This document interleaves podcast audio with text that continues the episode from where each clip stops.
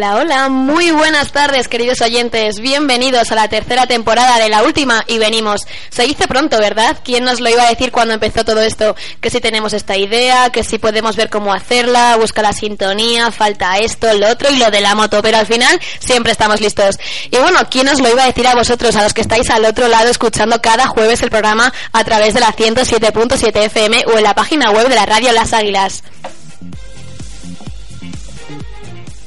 Aunque a lo largo de nuestra historia ha habido cambios en la plantilla, seguimos los de siempre ah, dando bien fuerte al micro y dando mucha, mucha caña a todo lo que nos da la gana. Presentamos entonces al gamberro número uno del estudio, Edu Ávila. Muy buenas tardes a todos en esta nueva temporada. Pues nada, venimos con muchas ganas de pasarlo bien, nuevas secciones, nuevo todo y de paso decirle, bueno, mandar desde aquí un saludito a Marcos Yebra que decía que esto sin él no era nada. un saludo. También está con nosotros su mano derecha, Nacho Pérez. Muy buenas tardes a todos y esperemos que disfrutéis mucho de esta nueva temporada. El más nuevo y a la vez el más sabio, como el diablo, Javi Costas, que esta es tu segunda temporada con nosotros. Sí, estamos puestos como Ray Liotta en uno de los nuestros. También tenemos a Iván Álvarez dando mucha, mucha guerra. Ay, madre mía, la guerra que damos todos los jueves aquí. y a su fiel compañero Álvaro Bravo. Bueno, eso de fiel está por comprobar, pero muy buenas tardes a todos. Al menos en la radio sí. Y por último, la araña que mueve todos los hilos soy Claudia Segundo y estoy encantada de pasar un día más con vosotros. Y bueno, una vez más el Gamberro recuerda una temporada más que para seguir el programa en directo es la 107.7 FM a través de Twitter en arroba la última barra baja radio y también en Facebook en la última y venimos. Ya sabéis que estáis todos invitados a pasar la tarde del jueves con nosotros. Una tarde que además tiene varias novedades. Comenzamos con la última y venimos.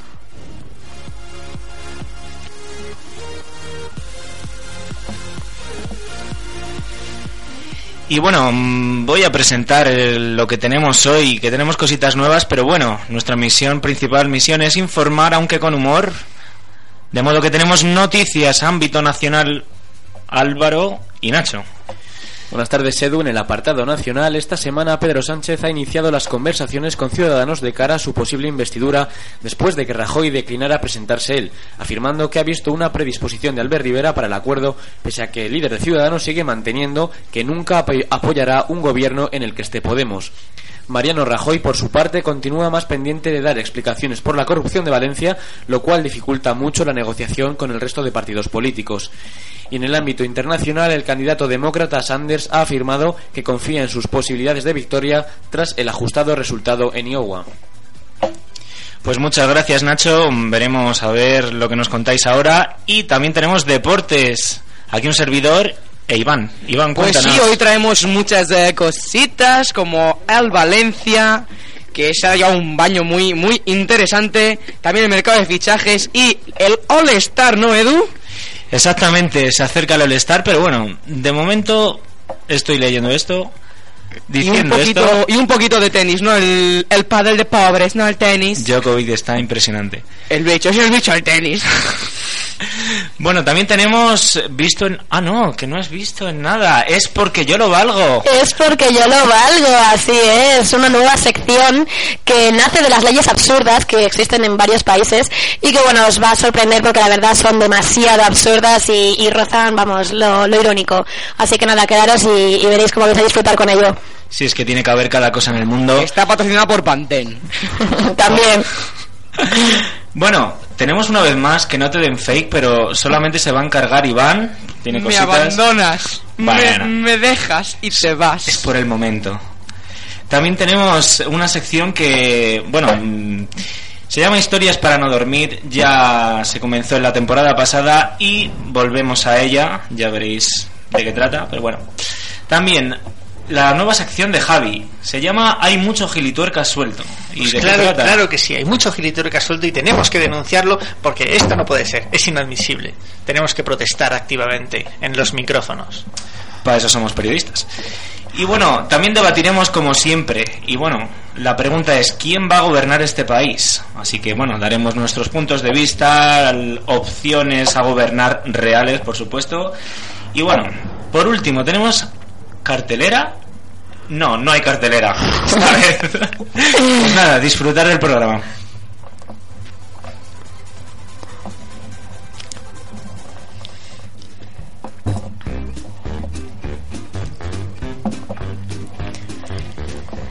Que sí, que no, que nunca te decides, decía el símbolo en este mítico CD de Caribe Mix 2001.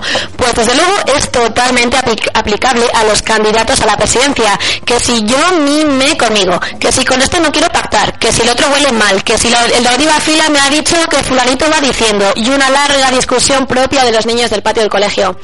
Lo cierto es que el inmovilismo de Rajoy, incapaz de formar una mayoría que le permita gobernar, empieza a oler muy mal. Mariano lleva ya 40 días como presidente en el funciones y en un principio parecía mostrarse interesado en hablar con uno, con otro y con el de la moto, pero según pasan los días y las semanas parece dejarse llevar por la corriente, subido en el barco del conformismo de la mayoría simple en aquellas elecciones que se hicieron el 20 de diciembre. Unas elecciones, por cierto, que no anunciaban tanto un cambio de ideas, sino más bien un cambio de personas, pero los de siempre han entendido lo que les ha dado la gana, como siempre. Pero Sánchez, por su parte, está en la sombra tejiendo sus redes, agarrado al clavo ardiente de ser investido presidente. Para mayor gozo personal, el rey Felipe VI le ha dado vía libre para que formar gobierno y Sánchez, lleno de orgullo y satisfacción, ha declarado que quiere tener una mano tanto a la derecha como a la izquierda, lo que se traduce en reuniones y posibles pactos con Ciudadanos y Podemos. Sin embargo, no lo tiene nada fácil. Estas dos fuerzas políticas sostienen que nunca navegarán en el mismo barco porque sus programas son incompatibles en cuestiones cruciales como la política económica o la territorial. Y por toda la lógica del mundo, la verdad, me diréis qué sentido tiene pactar con alguien que va a ir en contra de todo lo que se proponga. En fin, desde aquí y pese a todo, damos nuestros ánimos a aquellos valientes que decidan sentarse como personas a hablar de España, porque esto de gobernar ha dejado de centrarse en lo que es mejor para el país y, sus ciudadanos para pasar a ser lo que es mejor para el partido que lidere y el cómo va a mantener su sitio caliente. Si me quieren irse, decía Lola Flores hace 30 años, y lo cierto es que si alguno de los cuatro candidatos fuera tan español como dice ser, lo que tendría que hacer es cambiar la ley electoral, pero para poner listas abiertas, y entonces los españoles elegiríamos de verdad a nuestro presidente.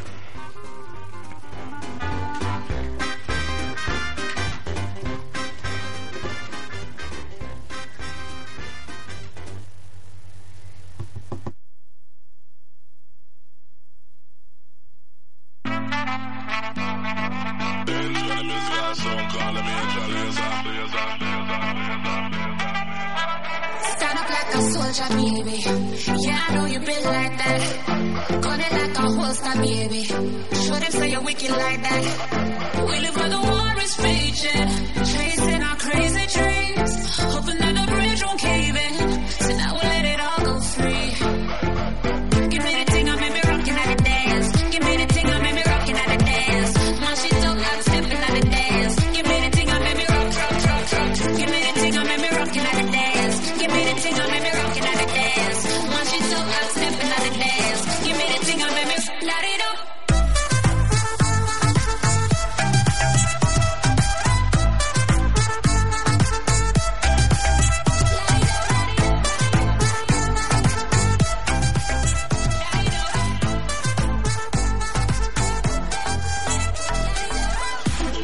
Them your flame to the fire. Spraying like your name on a flyer. They wanna tame your desire, but you light it up, now your aim getting higher. I they wait for Messiah, but until that day,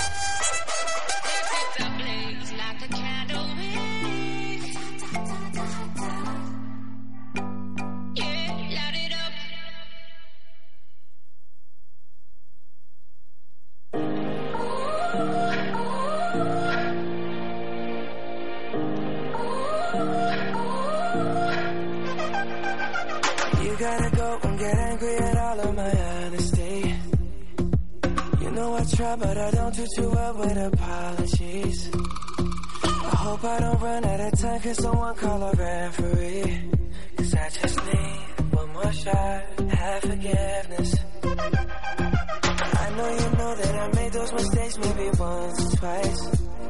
And by once or twice, I mean maybe a couple of hundred times. So let me, oh let me redeem or redeem on myself tonight.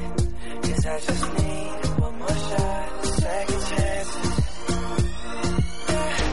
Is it too late now to say sorry? Cause I'm missing more than just your body. Oh, is it too late now to say sorry?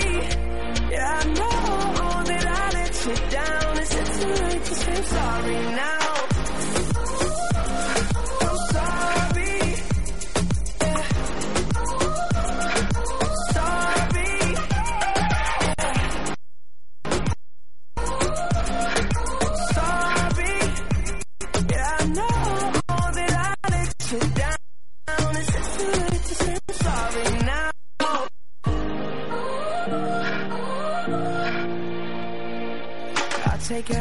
Single piece of the blame if you want me to. But you know that there is no innocent one in this game for two. I go, I go, and then you go, you go out and spill the truth. Can we both say the words and forget this? Yeah. Is it too late now to say sorry? Cause I'm missing more than just your body. Oh, is it too late now to say sorry? Yeah, I know that I let you down. Is it too late to say sorry now? I'm not just trying to get you back on me. Cause I'm missing more than just your body. Is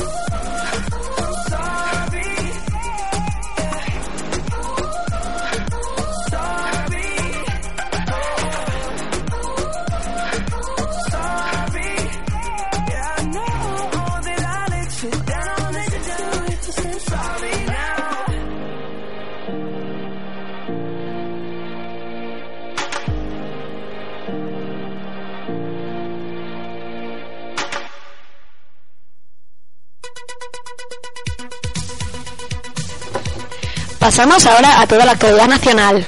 Álvaro Bravo. Pedro Sánchez eh, ve buena predisposición eh, de Albert Rivera para el acuerdo. El secretario general del PSOE, Pedro Sánchez, ha asegurado este jueves que ha visto buena predisposición al diálogo, la negociación y el acuerdo por parte del presidente de Ciudadanos, Albert Rivera. También ha insistido en que para formar gobierno no cuenta con el Partido Popular porque los socialistas son la alternativa a este partido y porque cree que los populares tienen que pasar a la oposición para regenerarse. Sánchez, que ha insistido en que aún es pronto para hablar de la formación de un gobierno, ha agradecido la buena disposición de Ciudadanos para sacar a España de esta situación de bloqueo y ha explicado que ha visto espacios comunes de entendimiento entre el PSOE y Ciudadanos.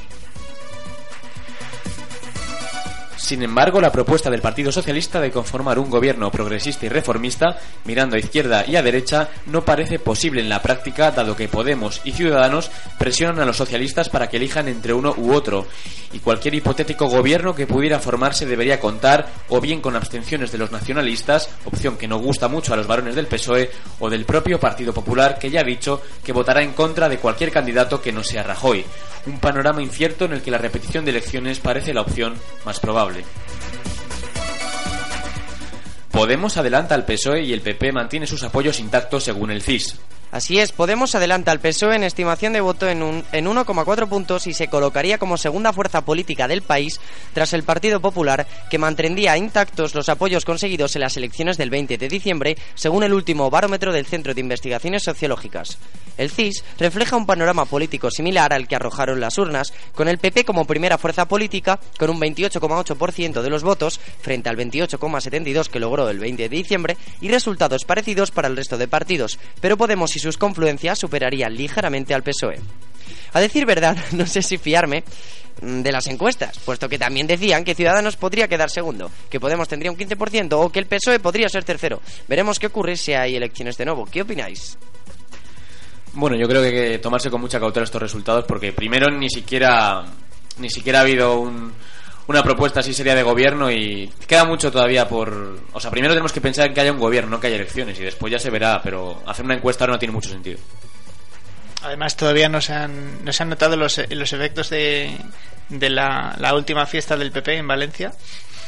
Y, y seguramente el, el PSOE también, también acabe bajando. O sea, si hay otras elecciones, yo creo que al, al bipartidismo le va a venir un poquito mal, la verdad. Pues según esto, no sé.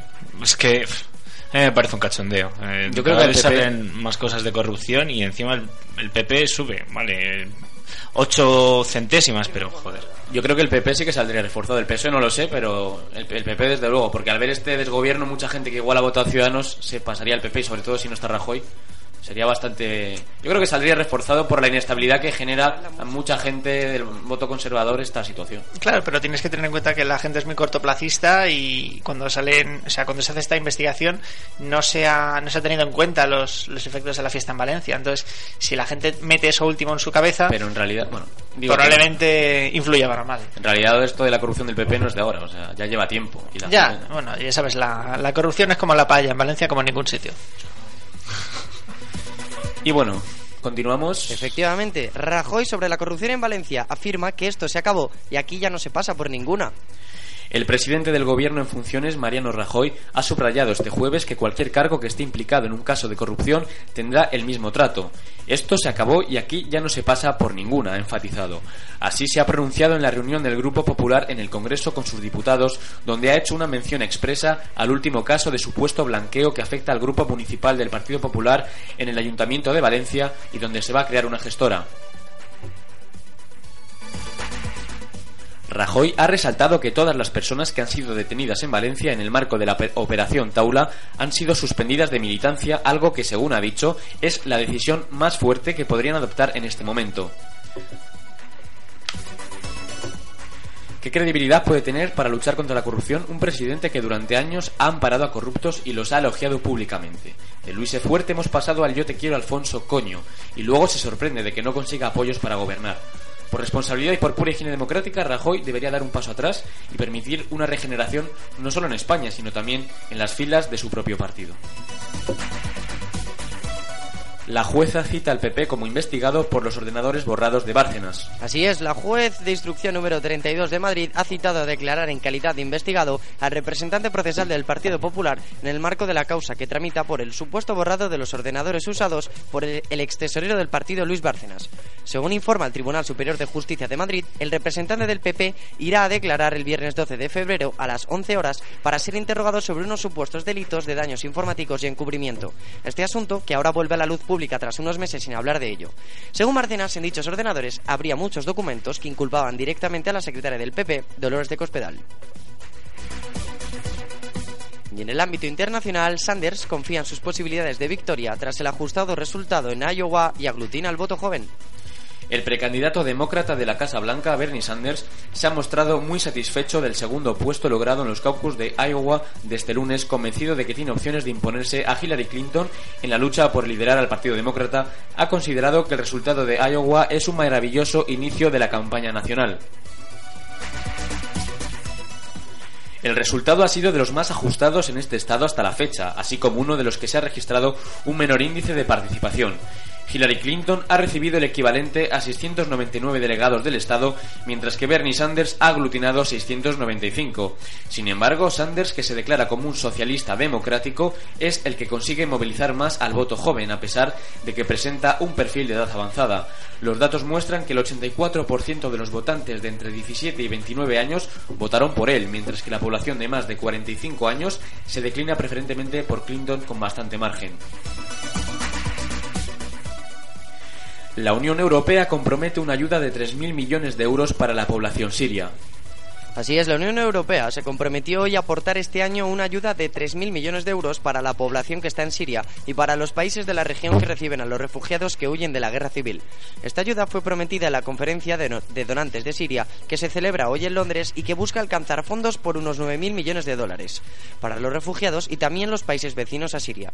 Después de muchos meses hablando todos los días sobre los refugiados, resulta que el cartel que hay en Madrid sobre Refugees Welcome hay más letras en dicho cartel que refugiados en la capital española. Es triste como la solidaridad de la Unión Europea puede a la larga terminar con un proyecto común.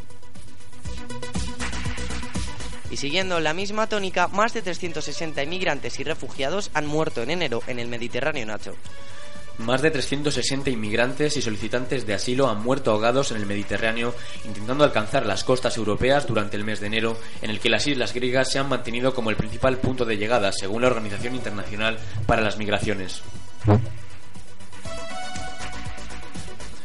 Esta organización también ha dado la voz de alarma en relación al número de muertes, ya que más de 360 personas han perecido ahogadas durante el mes de enero, frente a las 82 del mismo periodo de 2015. Los niños forman parte también de este amplio listado de víctimas y solo durante enero 60 menores de 18 años han perdido la vida en la ruta entre Turquía y Grecia. La imagen del niño sirio muerto en la playa, que solo removió nuestras conciencias cuando lo vimos en primera plana de los medios, es una realidad que sucede cada día en las fronteras de la Europa del bienestar y de los supuestos derechos humanos. Europa tiene planteado un nuevo reto en su historia, el de combatir la barbarie del terrorismo y dar auxilio a quienes huyen de él, como lo hicieron los propios europeos en el siglo XX ante las atrocidades nazis. De su respuesta depende el futuro del proyecto común europeo y de momento no parece que estemos muy a la altura. Los presuntos islamistas detenidos en Alemania planeaban atentar en Berlín según la Fiscalía. Así es, los presuntos radicales islámicos detenidos hoy en las redadas realizadas en paralelo en tres estados fe- federados de Alemania planeaban perpetrar un atentado en Berlín, según fuentes de la Fiscalía. Conforme al popular diario Bild, su objetivo era la céntrica Alexanderplatz, cuestión esta, hasta ahora, no confirmada por la Fiscalía, que declinó dar más información al respecto.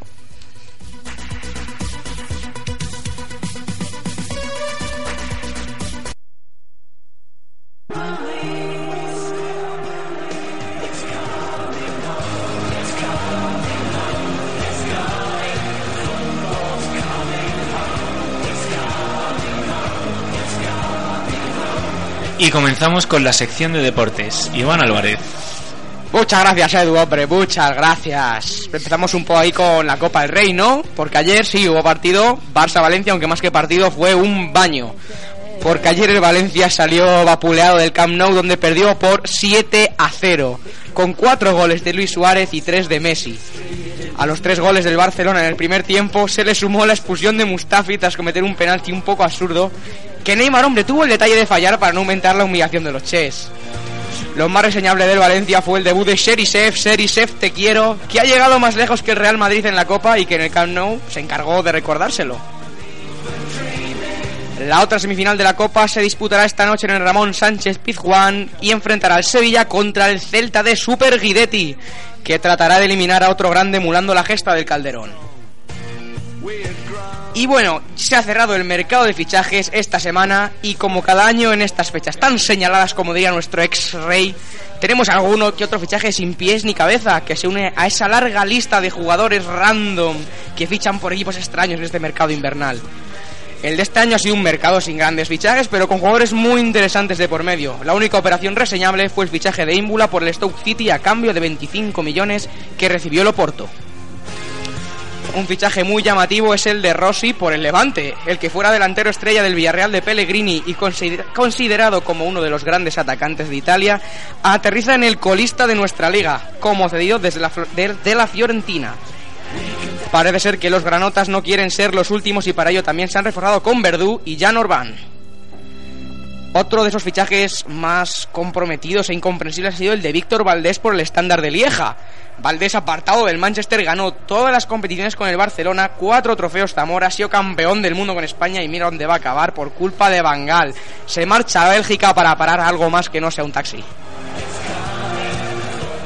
Y parece ser que Madrid y Barcelona no han querido fichar este invierno, y la posible incorporación de Lewandowski al conjunto blanco queda en el aire hasta verano.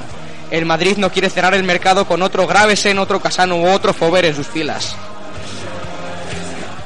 El Atleti por su parte ha fichado a Augusto Fernández, aunque poquito le ha durado porque se. ¿pa- ¿Cuánto tiempo? Muchos meses. Rotura de rodilla, sí, le ha durado tres semanitas. Y también ha incorporado a Craneviter, aunque no ha llegado a fichar ningún delantero, pero eso sí, ha vendido un 9, protagonizando uno de los momentos más raros del mercado. Porque los colchoneros dieron salida a Jackson Martínez, que pone rumbo a China por 42 millones de euros. O sea, no lo entiendo. Un negocio nulo en lo deportivo, pero 10 en lo económico. Como siempre, al más puro estilo atlético. Madre mía, que ha- costó 36, ha metido 3 goles y ha subido su valor a 42. Yo no 3 me lo goles. En fin. Bueno, acabemos ya porque Peter Lim, el propietario del Valencia, el bañado, tampoco ha tirado la casa por la ventana y solo ha traído a Serisev Teguiero, aquel jugador que dejó al Madrid sin la copa y que debutó en la semifinal del torneo. También ha traído a, Siqueira en calidad de cedido. Y el Sevilla solo ha incorporado de nuevo a Federico Fazio. Y continuamos con otros deportes. Bueno, para quien no lo sepa y para los que sí os recuerdo igualmente, que el fin de semana de las estrellas NBA es dentro de solo dos semanas. Y de momento hay varias sorpresas. El All-Star Weekend se celebra este año en Toronto y precisamente de aquí es uno de los jóvenes NBA que mejores muelles tienen los pies, no sé si me entendéis. Su nombre es Andrew Wiggins y dadas estas coincidencias se pensaba que participaría seguro en el concurso de mates. Sin embargo, ayer confirmó que esta etapa de los mates espectaculares la había dejado en el instituto. Así que nos quedaremos con las ganas de ver su duelo con el campeón del año pasado, Zach Lavin, actual compañero de equipo. Y bueno, siguiendo con el All-Star, decir que ya hace una semanita que se confirmaron los jugadores que participarán en el partido de las estrellas. Y hay gente que sigue preguntándose dónde está Pau Gasol. Esta vez el español no ha tenido suerte, o más bien los entrenadores del All-Star Game lo han decidido así, una cosa inexplicable, ya que Pau, aunque no está haciendo una temporada tan espectacular como el año pasado, el año pasado fue espectacular, pero bueno, aún así promedia un doble doble de de 16 puntos y 11 rebotes y bueno, es la referencia interior de los Bulls. Un momentito, Edu, una cosa. Tengo entendido que eh, no hay ningún extranjero esta vez. Sí, es cierto, otro otro asunto también Pareciera que la alineación la había hecho Donald Trump. ya lo han está comentado Serisev, ahí. ¿no? Serisev. Serisev no ha entrado. No, pero creo que desde la- los años 80 no sucedía algo parecido. Sí, es, bueno, pues están diciendo que si Pau Gasol hubiera nacido, por ejemplo, en Estados Unidos, pues que otra cosa hubiera, hubiera sido, pero bueno. En fin, Qué injusticia.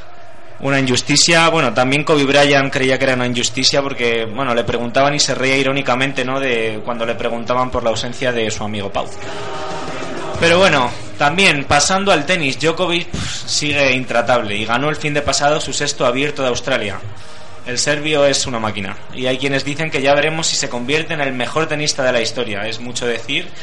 De momento va por buen camino, pero bueno, nuestro querido Rafa Nadal y Roger Federer de momento están por delante. Y nada, esto es todo en los deportes. Nos veremos la semana que viene con más sección deportiva.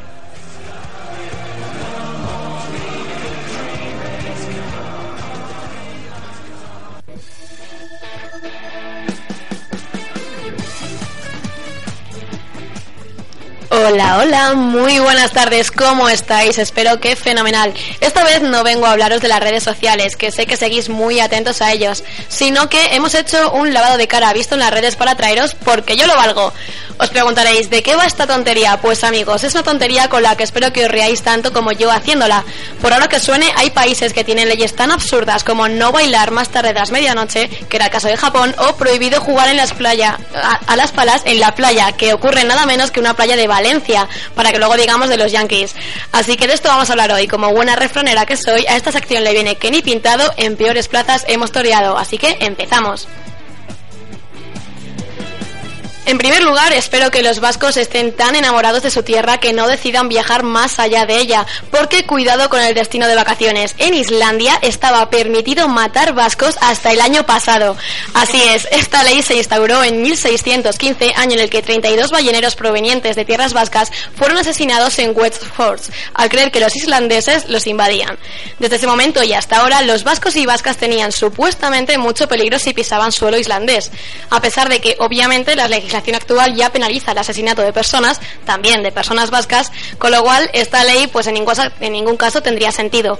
Aún así, su revocación el año pasado fue celebrada por todo lo alto en West Force. ¿Qué os parece, chicos? ¿Mataréis un vasco en Islandia? A ver, ahí va la hostia. Es que no es que haya una ley que lo prohíba, es que no hay cojones a matar un vasco. Seamos sinceros. Yo creo que están demasiado enamorados de, de, de las tierras vascuences. Eh, Yo he oído un rumor de que va a haber una, una, una serie al respecto. Se llama Aquí arriba. Pero lo cierto es que es una locura que se pudiera matar vascos, hombre, aunque estuviera penalizado por la ley de que no puedes matar a nadie, evidentemente, pero quiero decir, eh, no sé, permitir matar vascos es una locura, ¿no? Cariño, Claro. me voy a cazar cinco vascos. Ya tenemos cena. Bueno, a ver si se dejan, ¿eh? que también lo que tú dices, para cazar a un vasco, ojo. no- no sabían a lo que se exponían si lo intentaban. Sobre todo si eran de Bilbao. Bueno, continuamos porque nos vamos hasta Inglaterra, donde está prohibido morirse en el Parlamento. En el año 2007, los ciudadanos de Gran Bretaña eligieron no solo las leyes cuya observación parece ridícula, sino también las leyes que no es tan fácil de violar. La ley más absurda, según la publicación de Times, es la que prohíbe morir en el edificio del Parlamento. La cuestión es que el Parlamento tiene el estatus de palacio de la familia real, por lo que una persona fallecida allí tendría que ser enterrada con todos los honores. En la misma lista de Times aparece la ley que prohíbe entrar en el edificio del Parlamento vestido con una armadura o pegar boca abajo el sello de la imagen del monarca, porque se considera que en Gran Bretaña un crimen de alta traición. Así que chicos, si os vais a morir, no podéis ir al Parlamento de Gran Bretaña. Así, así duran las reinas lo que duran, ¿eh? Cuando se van del Parlamento entran en, entran en zona peligrosa. Total, pero digo yo que si te da un, un infarto o lo que te dé en el Parlamento, ¿qué haces? Pues en Que vez de encerrarte, te encierran en la cárcel. Te sacan ahí en brazos, No, alguien te dice, oh, it's illegal. Y, y nada, aquí no pasa nada. te multan por morirte, ¿te imaginas? Sí, sí, dicen, es muy descortés por su parte intentar morirse hoy. Una locura, pues esto es real, chicos.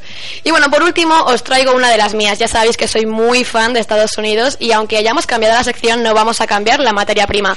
Así que escuchad, en Denver, la ciudad más grande del estado de Colorado, está prohibido sentarse en las calles, aceras y callejones de la ciudad bajo pena de multa, según una ordenanza aprobada en 2014. Todo ello, según el ayuntamiento, orientado a evitar la mendicidad en las calles y mejorar el aspecto de la ciudad de cara a los turistas y a los negocios. ¿Cómo se os queda el body? Si queréis sentar, a tu casa. Aquí no vale sentarse en la calle. Pues como en, el ¿Descansado o sillón, no? como en el sillón en ningún lado. Así que Eh, pero, pero, permite, pero permiten tumbarte. Y morirte también. Ah, o sea bueno. que en el Parlamento. Y matar vascos. Y matar vascos no, no lo Pero, eh, mira de Nigui, ahí no hay burlaos. Entonces, No tú hay te, te burlaos, imaginas... pero un- sí que hay una conciencia neoliberal demasiado bruta. Entonces, los, vas- ya los no- ya vascos no sentados no se pueden morir, ¿no? Yo a ti no te he interrumpido, por favor. Pablo, Pablo. No, a ver, que digo que ya esto es muy bestia. O sea, ya llegar al nivel en el que ya la calle no es público, yo creo que ya hay un virus ahí neoliberal Totalmente. De, de la sangre, ¿no? Pero a ver, estamos hablando de Estados Unidos. ¿Qué no pasa en Estados Unidos? Pues Donald Trump. claro, te ve por, te por allí, seas vasco o no seas vasco, y vamos, te, te, Te quita el compra. medio en un momento. Pero luego pueden llevar pistola, o sea, no se pueden Sí. en la calle ni sentarse, pero lle- llevar pistola sí. Pero oye, me molestas, te pego un tiro y me quedo tan ancho. Son unos cachondos estos americanos. Coño, Totalmente. ya lo dijo Donald Trump. Yo puedo pegar a un tiro a alguien en la sexta avenida y no pierdo votos. ¿Por qué? Porque puedo. Pues ya está, lo que no puedes es sentarte en esta calle. Así que nada, chicos, no viajéis a Denver porque os estáis ahí muy bien de fuerza, porque si no, es imposible. Así que nada, esto ha sido todo por hoy. Leyes absurdas que hay por el mundo. Traeremos más la próxima semana. Así que nada, nos vemos el próximo jueves.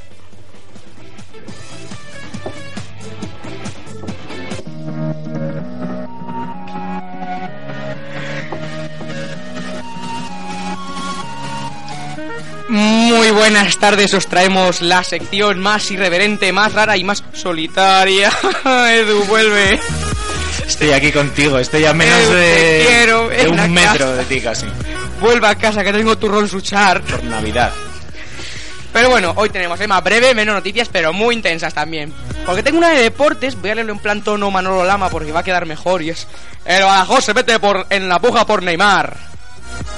A Real Madrid ha salido un competidor directo para hacerse con los servicios del brasileño Neymar, teniendo claro que el futbolista quiere irse del Barça sí o sí, debido a los malos resultados del conjunto catalán, el 7-0 no lo contamos, por cierto.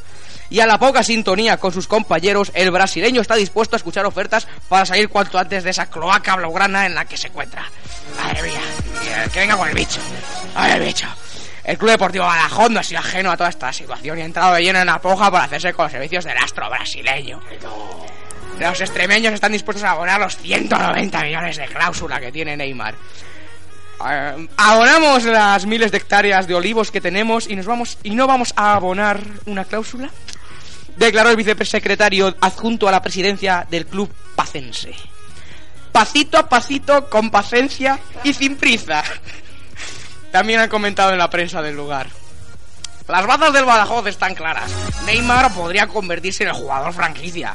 Neymar estaría cerca de Portugal, lugar en el que se habla portugués, que es muy parecido al brasileño.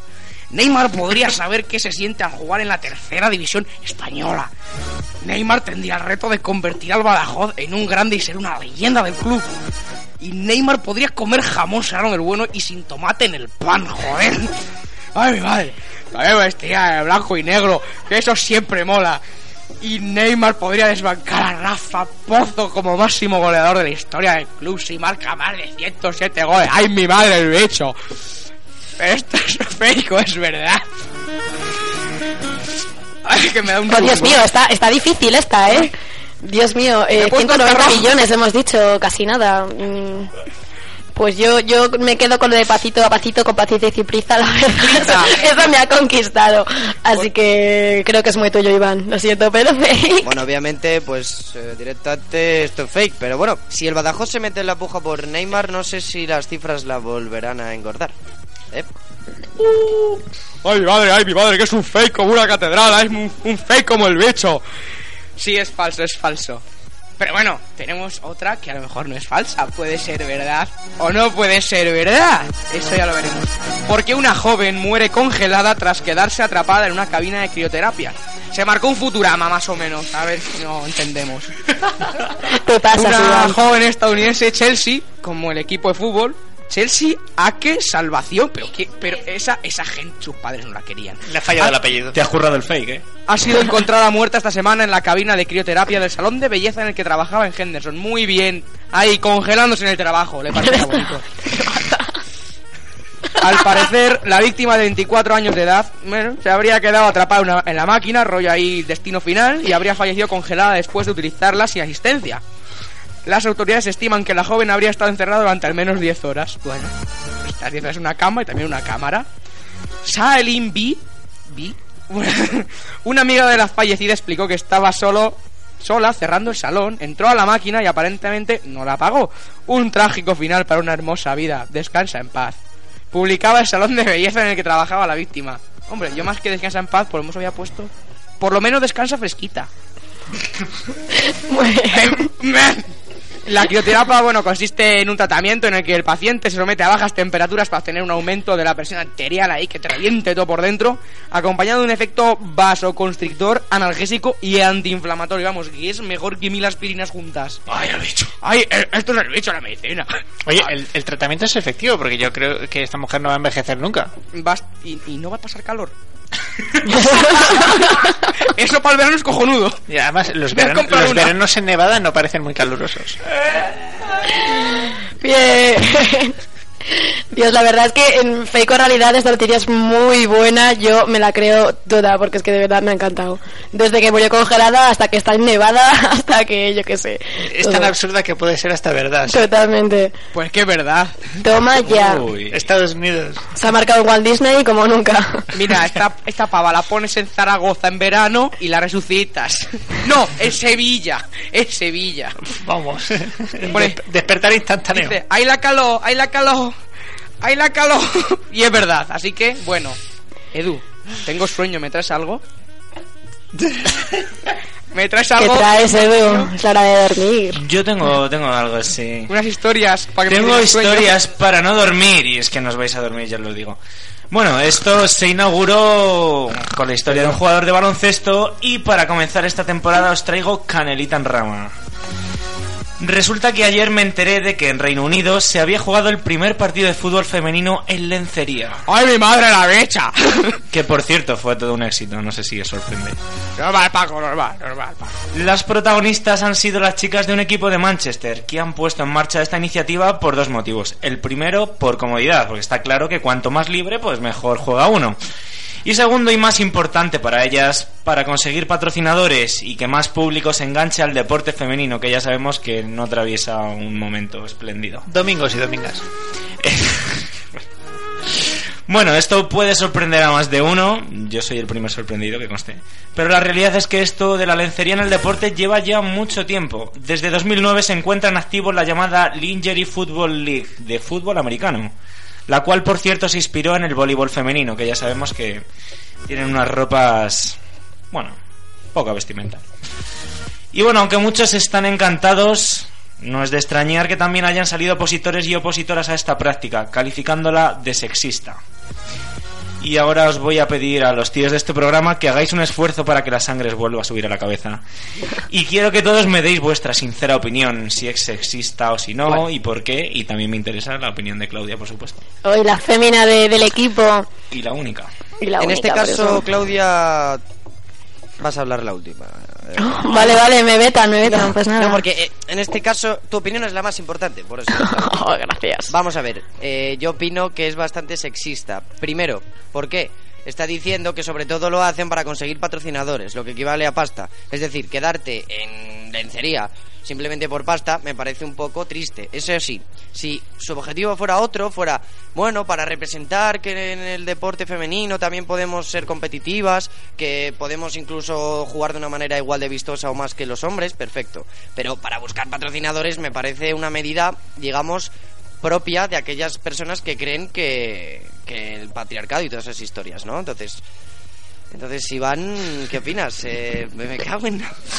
Yo tengo una teoría Made in Manolo Lama. ¿Esto por qué crees que es? Pues porque llega Mourinho a Manchester y las chiquillas han tenido que vender la ropa para poder sobrevivir. Es que Mourinho es el demonio. Y Raúl, Raúl selección, ¿eh? Raúl selección.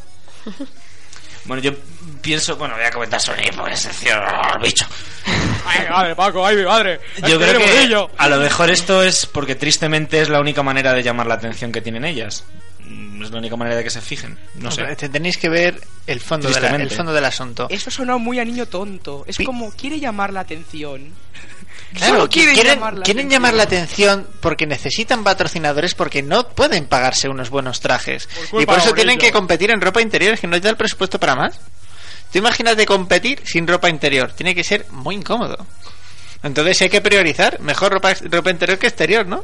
Hombre, según ellas, eh, una de las primeras eh, excusas por las que jugar en ropa interior es porque estaban más cómodas. Y ya la segunda, según ha dicho Edu, es la de conseguir patrocinadores. Mi punto de vista, que no va a ser el último porque también está Nacho por aquí que quiere opinar, es que es sexista. Pero bueno, vamos a es- a escuchar a Nacho y yo luego os cuento. Claudia.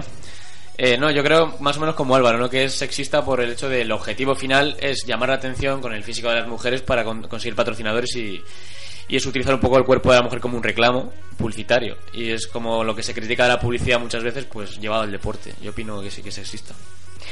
Pues yo es que estoy de acuerdo con vosotros, no voy aquí a crear polémica porque realmente creo que es bastante sexista y tener que rebajar a una mujer a esos niveles de vender tu imagen o tu cuerpo para conseguir patrocinadores porque de forma mm, normal o convencional no los consigues, pues creo que, que la verdad no, no favorece para nada la imagen de la mujer.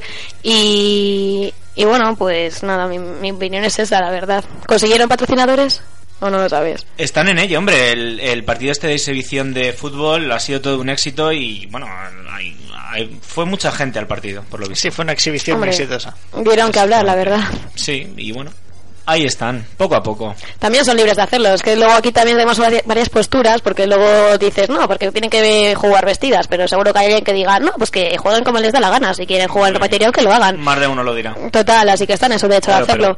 Y, y bueno, a mí la imagen que me transmite es esa, que se rebajan a- al patriarcado, como decía aquí Álvaro. Pero bueno, si ellas han querido hacerlo, pues libres son de, de hacerlo.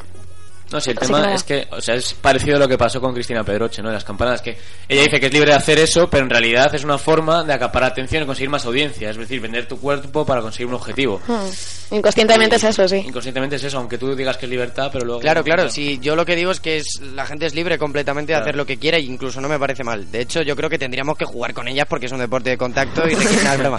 Pero lo que sí que considero es que No es mucha broma, gente, No mucha, muchísima gente dentro de, de colectivos deportistas femeninos creen que estas prácticas son las que precisamente hacen que el deporte femenino sea visto como algo inferior, porque se adapta a las condiciones machistas, por así decirlo. No, podemos hacer la prueba. Hacemos el programa en ropa interior a ver si conseguimos patrocinadores. sí. Qué, qué pena que sea la radio, ¿verdad?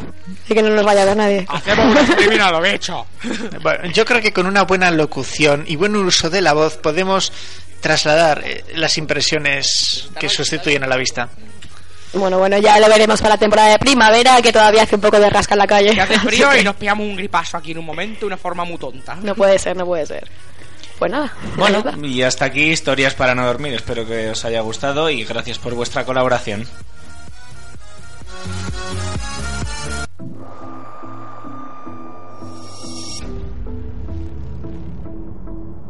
Sometimes you're forced to make a choice.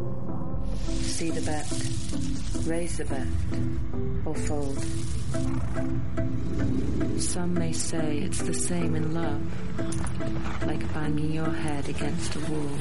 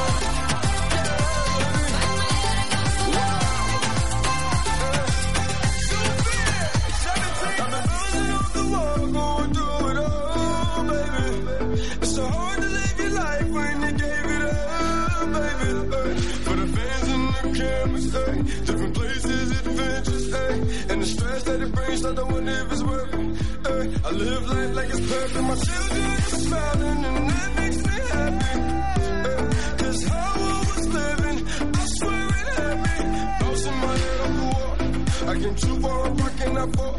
Having fun, I don't know about y'all. It's two victims who gang, I'm the boss. For my kids, give my life with no thought.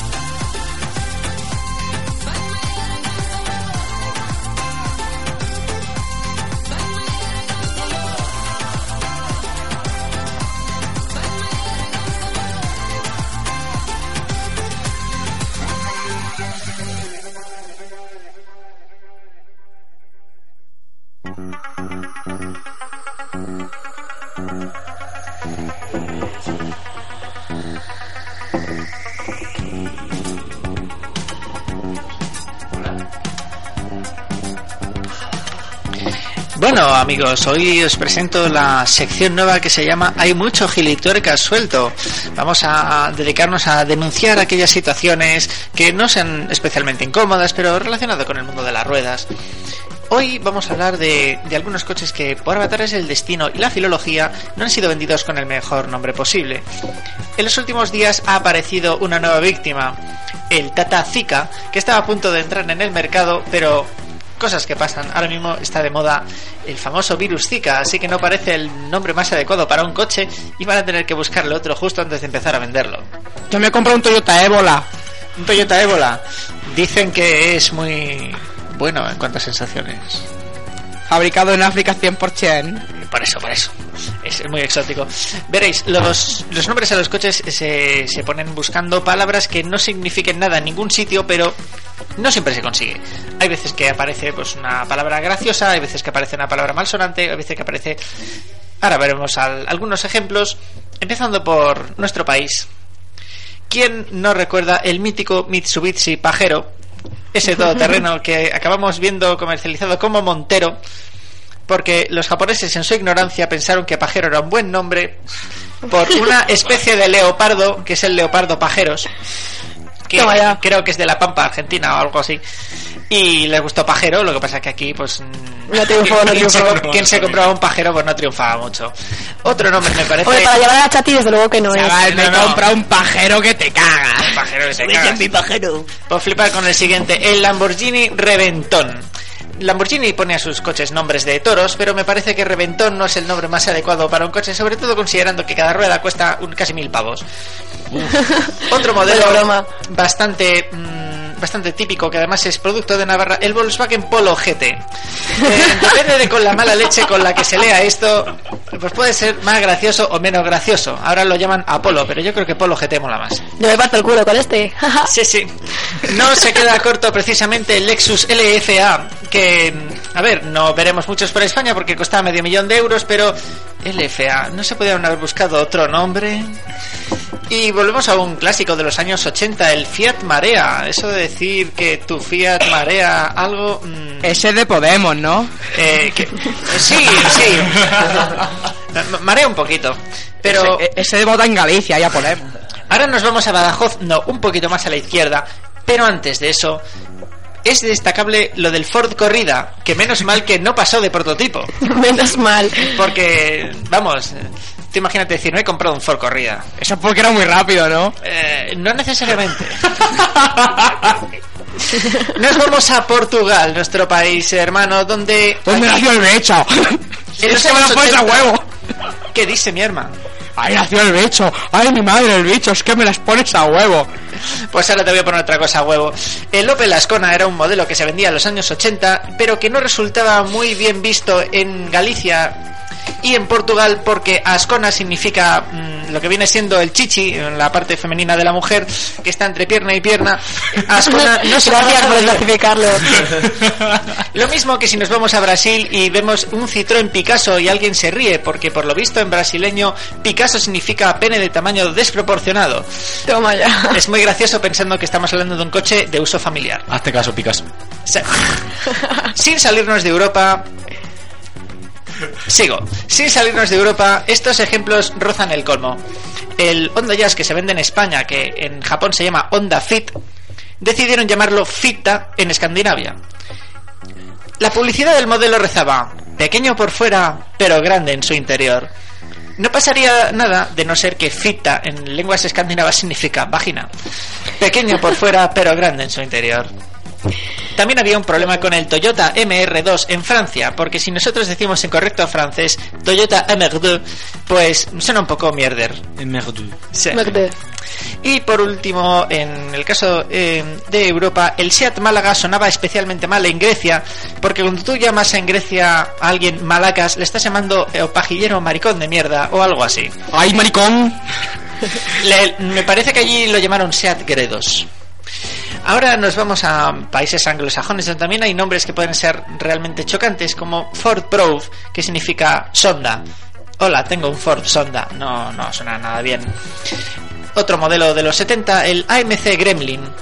palabra que significa criatura mitológica capaz de sabotear todo tipo de máquinas. Qué bien, da mucha confianza este último. Sí, la verdad es que los AMC no eran coches especialmente buenos. Otro nombre realmente gracioso, sobre todo para los latinoamericanos en, ese país, es el Kia Borrego, que es un, un monovolumen familiar. Tiene pinta de ser para las masas. Otro modelo bastante gracioso es el Chevrolet Nova. Dependiendo como lo miremos, vale, Nova, eh, tu Chevrolet Nova, no, no, no, no es el nombre más adecuado del mundo. Seguimos con Japón, donde hay también algunos ejemplos muy chocantes, como el Mazda la puta, A mí me encanta este. en homenaje a la isla flotante de los viajes de Gulliver. Ah, claro. Eh, no pasaría nada si ese coche no hubiera salido de Japón. De hecho, yo he visto uno y me hizo gracia. Pero eh, como algunos se vendieron en Estados Unidos, eh, era especialmente gracioso cuando veías un Mazda la puta conducido por una mujer. Sí, quedaba un poquito mal. Con lo fácil que era cambiarle la chapa de atrás. Otro modelo con un nombre gracioso de Japón es el Nissan Moko. Que resulta especialmente gracioso cuando ves la foto en verde indescriptible. Parece un moco. Y lo oh, es. oh, Dios. Y por último tenemos un modelo que el Honda Insight, que en, en principio no suena nada raro, pero si nosotros cogemos le- los kanjis japoneses que, que significan Honda Insight y los pasamos por el traductor, se traducen como Honda Penetración u Honda Perspicacia. Madre mía, ¿cómo estamos? Javi, tengo, tengo un- una pregunta para ti. tengo un ¿Es- Honda Penetración. ¿Esto no te recuerda algo, el logo de Renault? Sí, me recuerda. Llámame loco. Me recuerda algo que hace tiempo que no veo. me, me recuerda a, Oiga. a las formas a las formas ¿En geométricas serio? del colegio, por supuesto. ¿O estoy yo muy mal o Perfecto rombo. Sí, sí, es un- no? Es un rombo. Ah, dos rombos. Pero tenían que ser los dos del mismo tamaño, si no, no tiene gracia. Casi, casi. Casi, casi. Bueno, No, ¿Por qué no lo estoy entendiendo? coches. ¿Por qué no lo estoy Porque entendiendo? no eres hombre. Porque no has nacido lo suficientemente pronto. ¿Y qué, qué- qué quiere decir eso? Bueno, continuemos. Ve- Verás, cuando en televisión Ah. se ponían documentales para niños, se ponían dos rombos en la, en la pantalla, aunque la, la sociedad lo interpretó al revés. Cuando salían dos rombos en la pantalla, los niños iban a la puñetera cama y luego podía salir cualquier cosa pornográfica como un beso en la mejilla o algo así. Oh, Dios mío, qué Here- tonto. herencias, de, herencias de la televisión franquista que Álvaro Bravo se ha perdido, pero que puede consultar en los archivos de la Filmoteca Española. y bueno, por mí, por lo que a mí respecta, esta situación se ha terminado porque afortunadamente no han puesto nombres más gilipollas a los coches que ya haya podido encontrar. Así que continuamos con nuestro debate.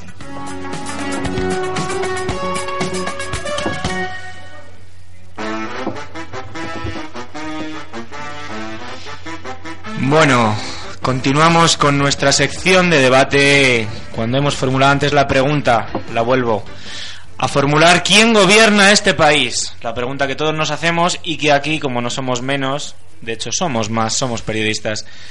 Pues quiero vuestra opinión. ¿Quién gobierna este país? ¿Qué opinión os merece la situación actual política de España? Buah, ¿Quién se lanza a la piscina? Yo creo que Difícil, ¿eh? es posible investir a, a Pedro Sánchez, pero acto seguido la Susanita se lo carga.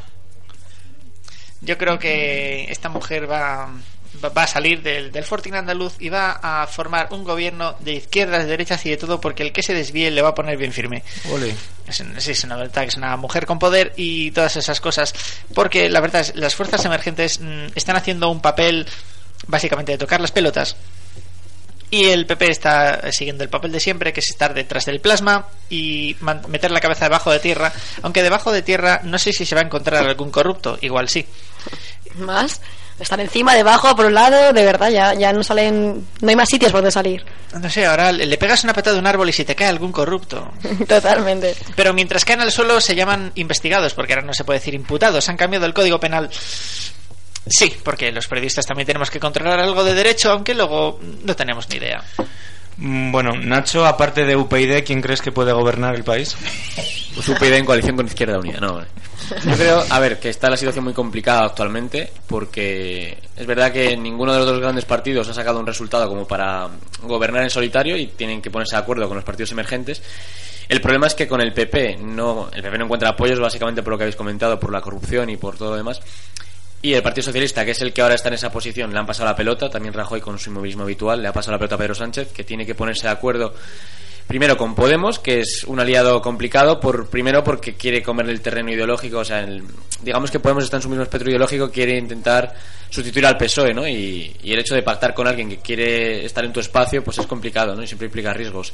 Sí que es verdad que en lo que es lo- el programa electoral, pues tiene más coincidencias el PSOE con Podemos que con Ciudadanos, que también se ha planteado con otra opción de gobierno, pero con los dos a la vez no se puede, ya lo han dicho tanto los líderes de Podemos como de Ciudadanos. Y además es que no, no le valdría. Tendría que necesitar más apoyo. Si es con Podemos, pues tendría que ponerse de acuerdo con Izquierda Unida, que ya ha dicho que sí, pero también con los nacionalistas para conseguir su abstención.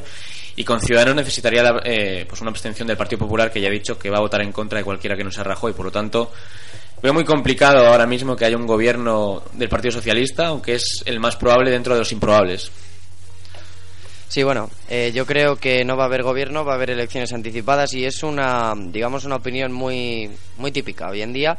Pero digo, porque, a ver, primero el Partido Popular, que es el que supuestamente, según ellos, tendría que gobernar, porque es la lista más votada, ellos no entienden que quien gobierna es quien consigue mayorías.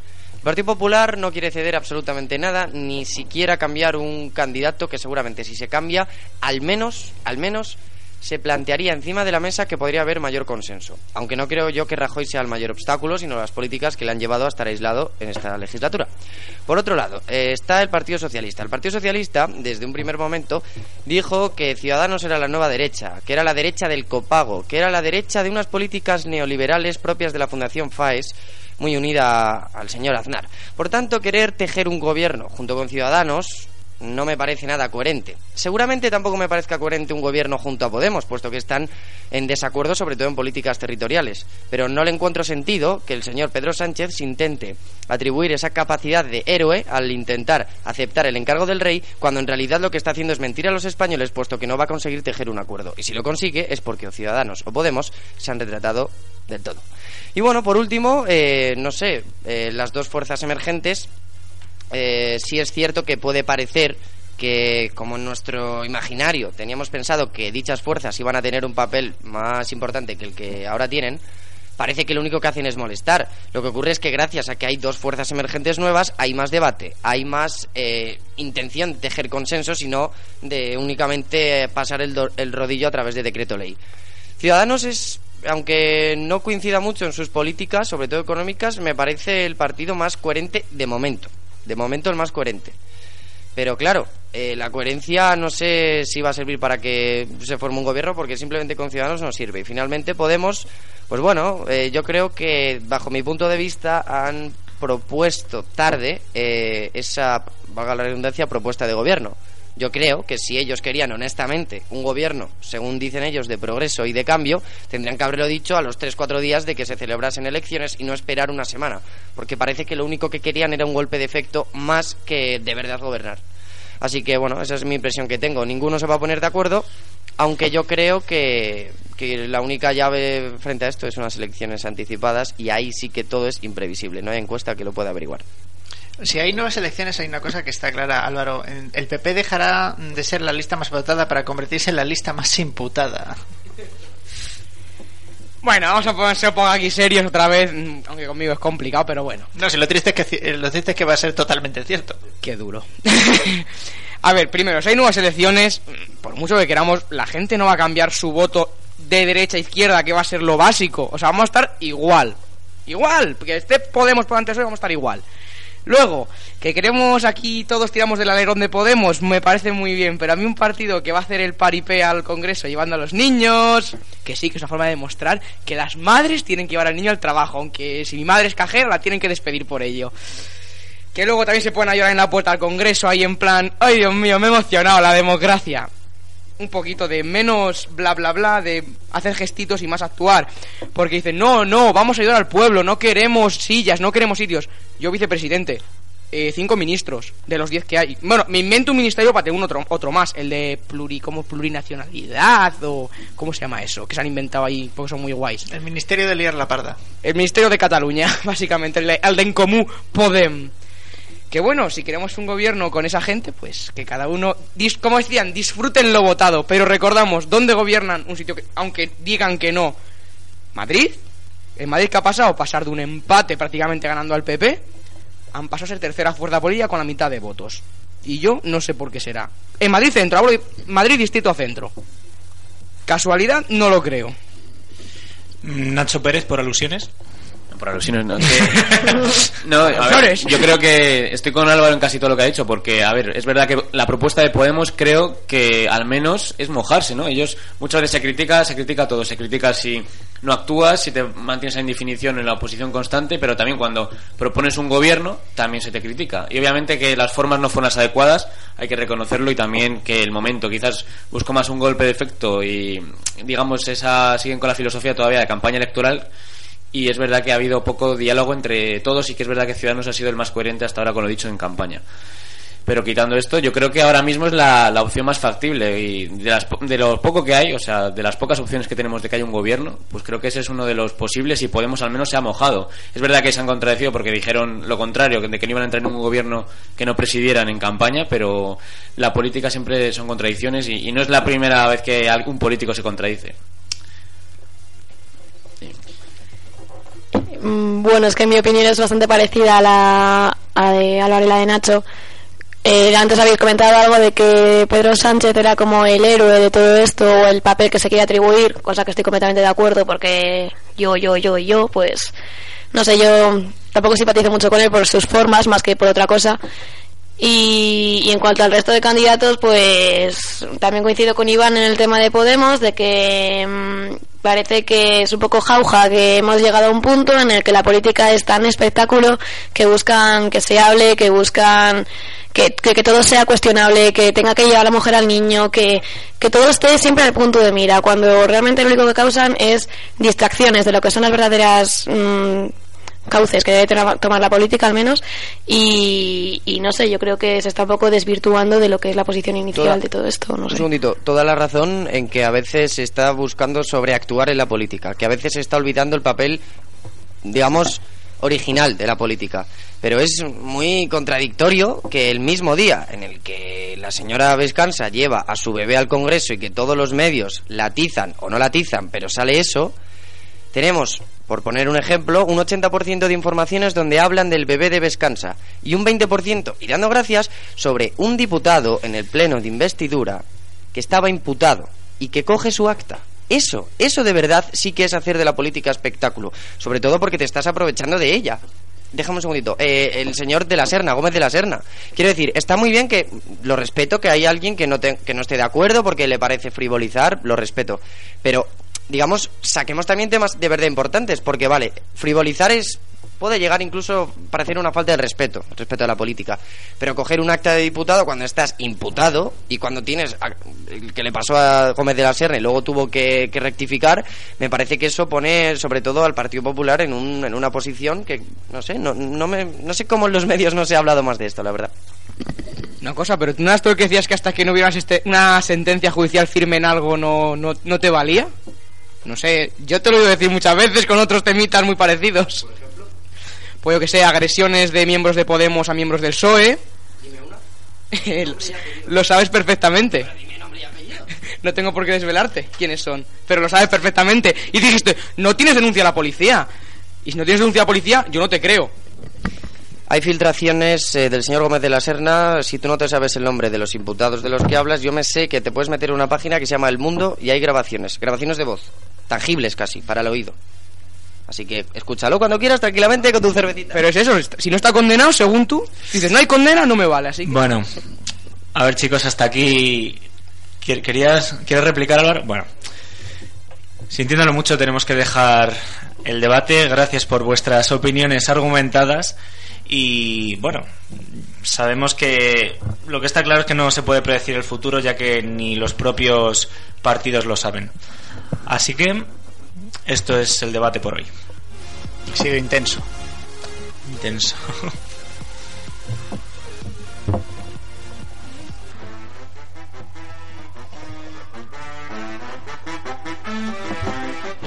Bueno amigos, pues ha llegado la hora de despedirse. El peor momento del programa, ¿verdad? Que no cunda el pánico que volvemos la próxima semana con muchas más novedades que contaros. Nos despedimos también del equipo que nunca me falla, Edu Ávila. Tú tampoco nos fallas, Clau. Claro que no, para eso estamos. Nacho Pérez, Muchas gracias por escucharnos esta tarde y la semana que viene volvemos con más fuerza. Javi Costas. A tus pies, Claudia. Oh Dios mío, Javi, no me digas esas cosas que me ruborizas. Iván Álvarez. Bueno, hasta la semana que viene. Y Edu, dedícame siempre una amplia sonrisa. madre mía, madre mía el bicho. Y también tenemos a Álvaro Bravo.